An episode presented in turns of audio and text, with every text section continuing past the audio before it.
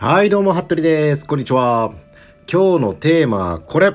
就活の進め方についてお話ししようと思っております。もう就活の進め方で一番大事なのは受ける順序です。もうこの1点だけ。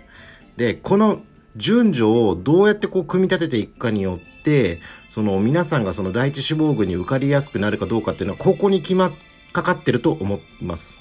で、この第一志望群にやっぱ受かることがすごく大事だと思うんですね。まあ第一志望群というか第一志望の会社に受かることがすごく大事ですよね。で、私は、あの第一志望の会社に受けるために、受かるために、あの、どういった流れで受けたかっていうと、はじめに第2だとか第3希望の会社を、その採用活動がスタートしたタイミングに、の1ヶ月目に、ここを中心に受けていきました。で、これなんでこの順序で受けていったかっていうと、この筆記試験だとか面接っていうのはやっぱ慣れが大事、え結構大事なんですよ。で、えー面接っていうのはその慣れが大事だって結構いろんな方が言うと思うんですけど、これね、筆記試験もすごく大事なんですよ。筆記も、あのー結構いろんなパターンとかがあるんですけど、何社か受けてくると、大体テスト慣れみたいなことが、あのー出てくるので、出てくる問題の傾向だとか、あとはその、まあ、問題に対しての反射神経も上がってくるんですよね。なので、テストも結構慣れっていうのが受けていく中でついていきます。なので、あの、第2と第3の志望群から受けていくっていうのを非常にお勧めしてます。で、採用活動始まって、その第一志望群の会社に、をいきなり、いきなり受けて落ちてしまうと結構これメンタル食らうんですよ、これ。私もすごくあの、受けたかった会社、あ、受けたかじゃない。えっと、行きたかった会社が、その、2、3社あったんですよね。で、1社落ちた時に、すごくショックがでかかったんですよね。で、そこでちょっとあの、メンタル食らって、その、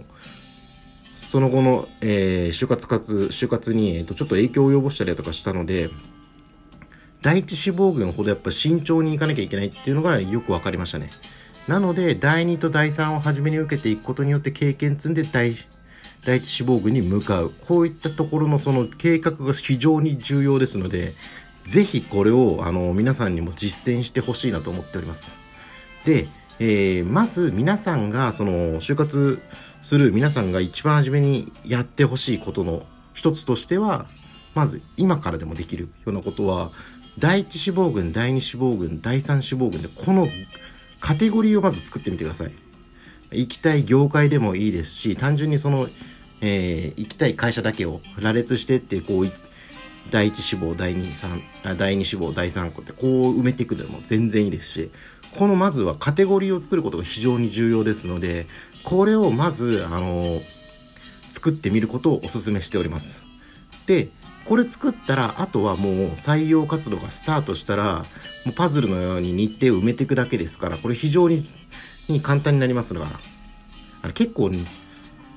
就活ってあのスケジュールを作るのって結構大変なんですよ。なので、そのスケジュールを作る元となるのが、この第一志望群、第二志望群、